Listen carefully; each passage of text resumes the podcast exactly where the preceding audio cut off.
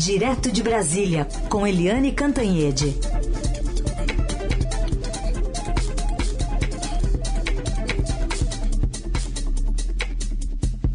Oi, Eliane, bom dia. Bom dia, Raíssen, Carolina, ouvintes. Oi, Eliane, bom dia, bem-vinda. Vamos falar então sobre essa crise hídrica. A gente está observando é, manifestações do presidente da República. Aliás, agora há pouco ele fez uma transmissão ali com os apoiadores, voltou a falar que não tem água nas hidrelétricas. Ontem na live também é, mencionou que cada um poderia apagar um ponto de luz em casa para ajudar o Brasil. E também tem as falas né, do próprio ministro Paulo Guedes é, escancarando de que, enfim, a, a questão social está muito longe, né, de, de entrar na pauta, que cada um pague ali a conta um pouquinho mais cara, do jeito que dá, demonstrando uma insensibilidade com quem não tem para pagar a conta de luz, gás, comida que está ficando mais cara. Queria uma avaliação sua sobre essa situação hídrica do país, pensando também na parte política e econômica. Pois é, é, hoje a ANEEL, que é a agência do setor elétrico, no, do setor de, de, energia elétrica, ela vai definir a tarifa da bandeira vermelha para setembro. Isso atinge diretamente milhões de brasileiros, praticamente todos os brasileiros, famílias, lares e empresas né, que já estão em dificuldade, de, é, em dificuldade em função da pandemia e tudo isso que a gente sabe. Mas vejam só como são as coisas. O ministro da Economia, Paulo Guedes, primeiro diz: qual o problema, né, gente? Qual o problema de aumentar a conta? Para ele não tem problema nenhum. Mas imagina para quem está sem emprego, para quem está vivendo de auxílio emergencial, para quem depende de Bolsa Família, enfim, é, é grave. Quem já está pagando mais de 100 reais o bujão de gás é um grande problema, sim. E aí o Paulo Guedes diz, não adianta chorar. Olha, ministro, tem muita gente chorando na Rua da Amargura. Agora, o presidente Jair Bolsonaro tem uma solução para o problema. Ele sugere que cada um apague um ponto de luz na sua casa. Todo mundo vai lá e apaga um ponto de luz. É, inclusive os filhos, né? Porque o filho 04 agora acaba de mulher mudar com a mãe dele para uma mansão de 3 milhões, 4 quase 4 milhões de reais aqui em Brasília. Então, podia pagar um pouco mais do que só um cômodo, não é? E a solução do governo é curiosa, porque o governo insiste que não vai ter racionamento, não vai ter apagão. Ok, mas aí ele sugere, faz, olha só, gente, a decisão do governo é propor que os ministérios, os órgãos públicos desliguem as luzes quando as salas estiverem vazias, desliguem o ar condicionado quando não tiver ninguém na sala, enfim. Uh, sugere que os funcionários públicos façam aquilo que deveriam ter feito sempre e não no momento de crise. Uh, a sensação do mercado, a sensação do setor produtivo é de que o governo não está levando muito a sério, mas quem paga a conta somos nós. As termoelétricas já estão acionadas, é, a gente sabe que a hidrelétrica é muito mais barata, tem uma energia muito mais limpa, as termoelétricas têm uma energia mais suja e são muito mais caras e elas já estão acionadas porque uh, além de já serem naturalmente acionadas, elas entram em função quando você tem crise de energia. Então a situação é grave crise hídrica, crise elétrica no momento de inflação alta, de bujão de gás a mais de 100 reais e de gasolina chegando ali, a gasolina comum chegando a sete reais o litro, em alguns lugares já até passando de sete reais. Isso significa peso no bolso do brasileiro, peso no bolso das empresas que têm que ter folga, respiro para gerar empregos. Mas Paulo Guedes diz que não vê problema nenhum, o presidente diz que basta desligar um ponto de luz e o governo diz, olha, funcionários, desliguem o ar-condicionado, não é? Até porque cá para nós nem calor está fazendo. Enfim, é, tem alguma coisa errada. Eu acho melhor o governo ser mais célere e levar isso mais a sério, gente. Muito bem. Vamos falar também da CPI da Covid. Essa aí o presidente queria desligar, talvez. Na, na CPI, o, os senadores fizeram ontem, né, Eliane, um depoimento que teve muita falta de memória, estava assistindo muita falta de memória do depoente. O, eles fizeram um link entre as negociações da Precisa Medicamentos com as negociações da, da VAT. É, é exatamente. O depoente de ontem, é, ele estava naquele, sabe aquele chopinho? Chopinho depois do expediente, expediente ou no meio do expediente, porque ainda era cedo. Pois é, é, nesse chopinho, o, o cabo Dominguete disse que foi feito um pedido de um real de propina por cada uma das 400 milhões de doses é, de, da, da, AstraZeneca que a empresa da VAT estava querendo oferecer lá dos Estados Unidos. Uma história toda sem pé nem cabeça. Mas por que que houve o um encontro ali? porque o Roberto Dias estava lá com este cidadão que depois ontem o Ricardo Amaral, né? é Amaral o nome dele, gente? É o Santana. Ricardo Santana. Esse Ricardo Santana, que depois ontem, ele era da Anvisa, tinha um bom salário na Anvisa e largou o salário e foi trabalhar no Ministério da Saúde. E aí o Omar Aziz, presidente da CPI, o, e o Renan Calheiros, que é o relator, perguntaram, ah é? O senhor foi trabalhar na. largou um bom emprego para ir trabalhar no Ministério da Saúde ganhando quanto? E aí ele respondeu essa pérola: Não, não. Era pro bono, eu não ganhava nada, não tinha salário.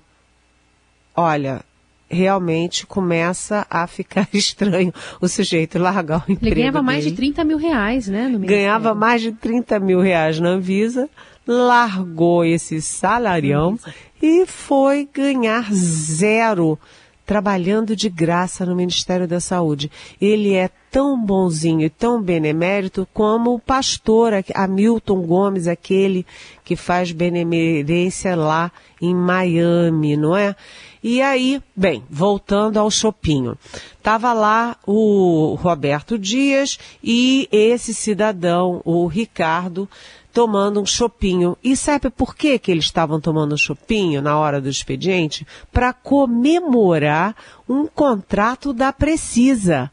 A Precisa Medicamentos tinha fechado um baita é, negócio com o Ministério da Saúde para testes. Então o Chopin, o Tintim, era exatamente para comemorar uma negociação da Precisa. E aí chegam o cabo Dominguete e o tenente-coronel da reserva, é, Marcelo Blanco.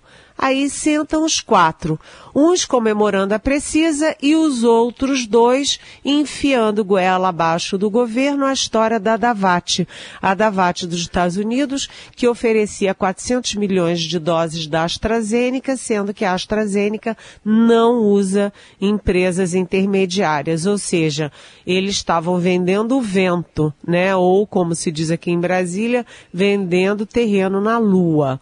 O fato é o seguinte, ali já teve o encontro dos dois polos de negociação esdrúxula é, das vacinas. A Precisa, que oferecia a vacina mais cara e que não era autorizada pela Anvisa nem pela, pela, pela Agência Sanitária da Índia, e a Davat, que oferecia vacinas que não tinha.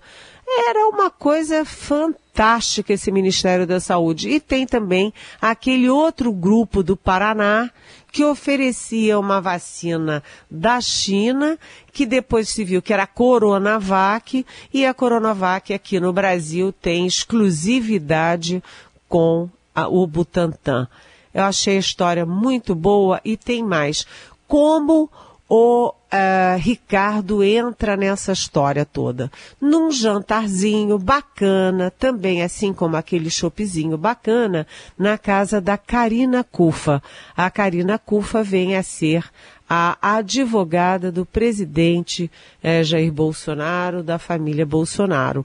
Lembrando que o outro advogado da família, o Fred Wassef, também está envolvido nessas negociações todas. Ele é suspeito de ser lobista da Precisa, tanto que no depoimento de um sujeito-chave da Precisa, o ACF foi pessoalmente até lá a CPI assistir em loco e até teve aquele movimento curioso. Ele entrou no banheiro feminino atabalhoadamente. Então aí a gente vê que neste jantar o Ricardo, que é o ex-Anvisa, que trabalhava de graça na saúde e que é o, o lobista da Precisa, se encontra com um outro personagem muito interessante, que é o Marco, é, Marco Tolentino. É, e também ali eles fazem um grupinho e no dia seguinte já tem intensa trocas de, uh, de e-mails, troca de WhatsApp, já combinando como agir. E aí isso tudo resulta no quê? Tem uma grande licitação no Ministério da Saúde, ganha a empresa número um, como opção tem a empresa número 2 e a, e a Precisa fica no número 3, é a terceira.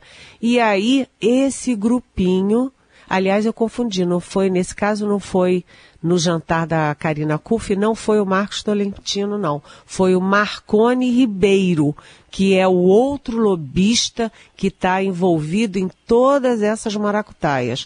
Os dois se encontram, trocam e-mails e depois o Ricardo e o Marcone Ribeiro é, passam para o Ministério da Saúde um manual de como fraudar essa licitação específica, como derrubar a vitoriosa, a empresa vitoriosa, como também tirar da frente a segunda vitoriosa e dar a vitória para a Precisa. Um manual da corrupção, um manual de como fraudar licitações. Isso tudo está documentado com a CPI.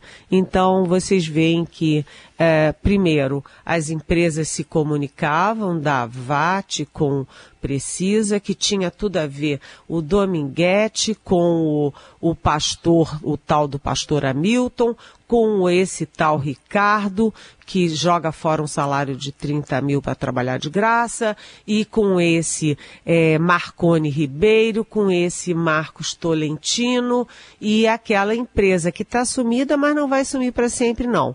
Que tem a foto dos é, diretores com o, com o ministro, é, o então ministro Eduardo Pazuello, e eles vendendo Coronavac, e o Ministério da Saúde era o único que não sabia que a Coronavac não tem intermediário.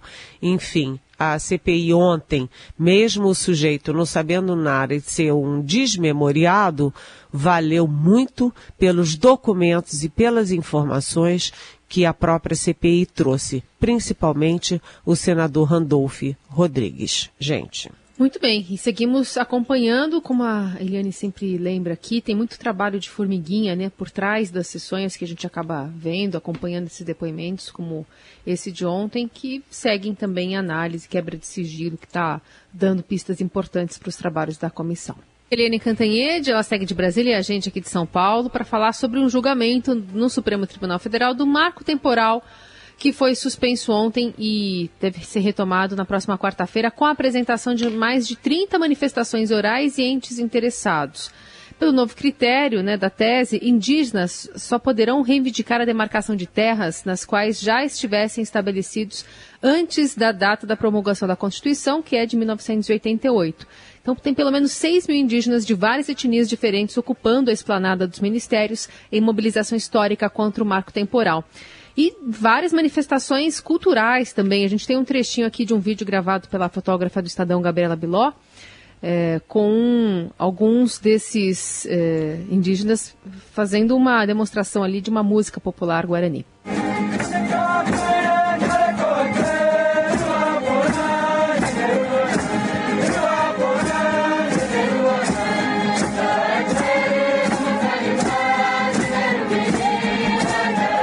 Enquanto isso, o presidente Bolsonaro, né, Eliane, batendo o pé, dizendo que prevê o caos se esse marco for votado, pode acabar com o agronegócio no país, enfim, é, um, é uma discussão que vai perdurar alguns dias aí, né?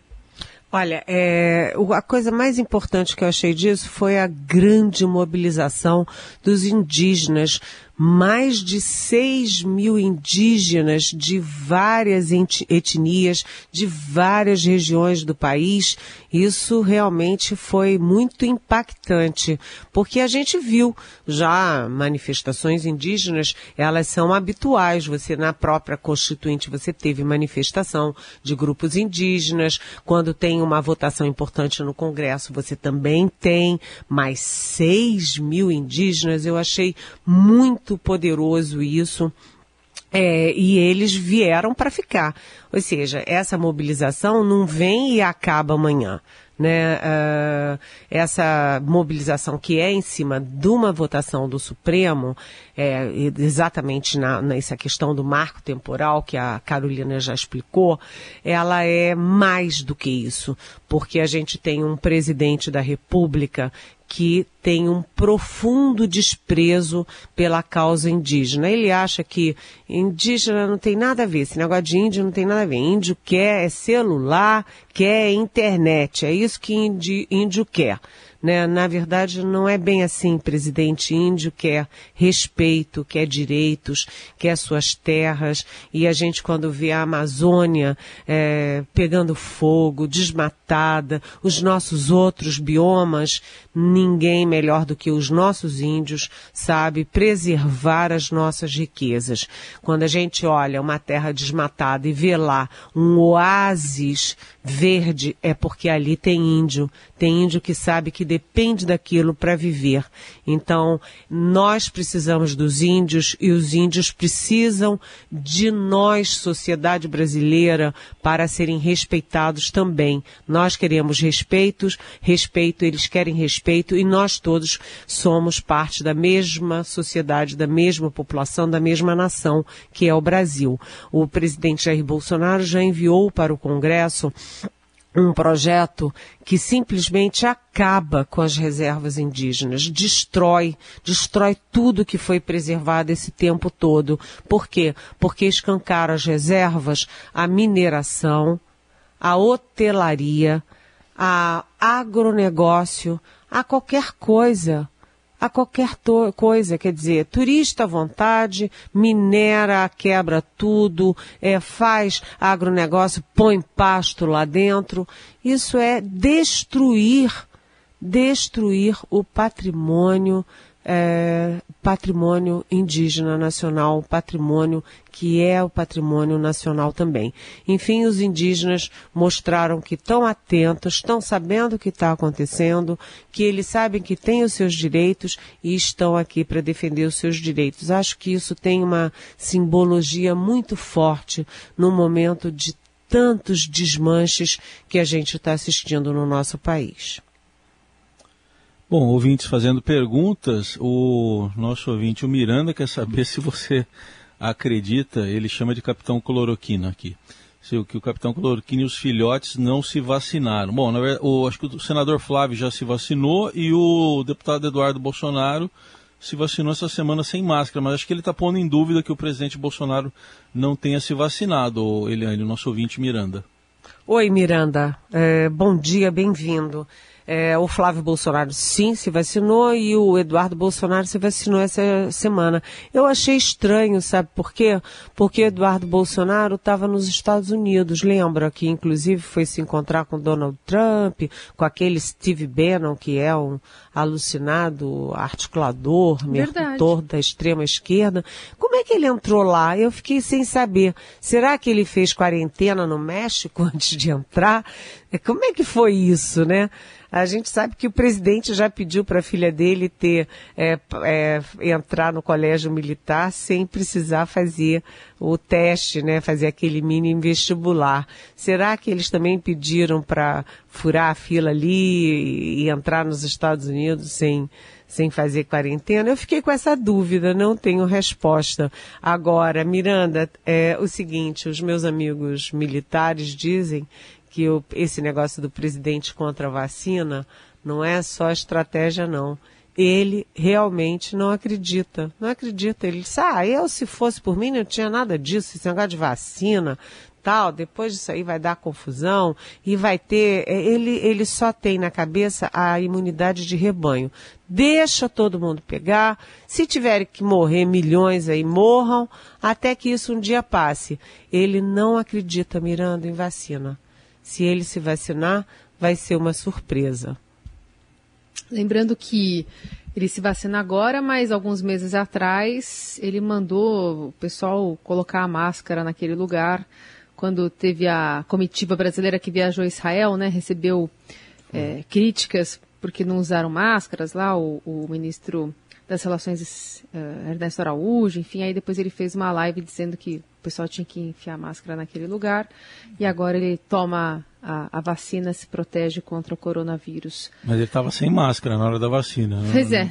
Não vi onde estava, não deu para ver pela foto onde estava a máscara. Não, e tem outra história, e tem uma outra história interessante que é o seguinte, é inesquecível, né, o, o general, olha só, o general de quatro estrelas, Luiz Eduardo Ramos, que foi é, chefe da Casa Civil, secretário de governo, agora é secretário-geral, enfim, fica pulando para lá e para cá, ele dizer que teve que vacinar escondido, teve que vacinar Verdade. escondido do presidente. Gente, é uma maluquice. Carolina, chegamos finalmente ao inacreditável.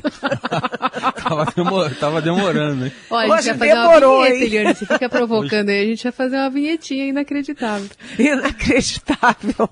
Inacreditável. O ministro tem que se vacinar escondido porque o presidente é contra a vacina. O outro anda de máscara escondido porque o presidente é contra a máscara. Aliás, vamos registrar, o presidente foi na solenidade do Exército essa semana e foi enquadrado, porque ele estava lá de máscara. Hein?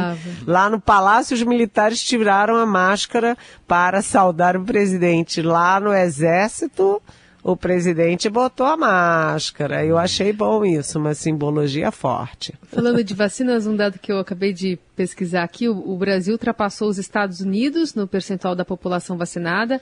Aqui somos 61%, lá 60% uma das explicações é justamente esse negacionismo, né? Especialmente nos estados mais conservadores e religiosos do, do sul dos Estados Unidos. Flórida está muito em voga. Mas quando o assunto é imunização completa, os Estados Unidos ganham ainda da gente. 51% lá, 26% aqui. Lembrando que a gente tem essa, essa distância longa também da segunda dose e, e as pessoas que também não estão retornando, né? Mas é uma, uma visão mais otimista, digamos assim, com essa equiparidade da primeira dose com o Brasil e os Estados Unidos, lá começando mais cedo que aqui. É, é só que é muito estranho por que, que o Brasil demora tanto para a segunda dose, né? É, é, isso, o Brasil ganha dos Estados Unidos na primeira dose, mas perde feio na segunda, lá mais de 50% uhum. na segunda dose, a vacinação completa, né? A segunda dose ou a dose única da, da Janssen. E aqui no Brasil a gente ainda não chegou nem nos 30%, tá? Em torno Sim. de 27%. Curioso isso, né? Tá bem lento. Eliane, obrigada. Bom fim de semana. Segunda a gente se fala. Beijão. Bom fim de semana. Tchau.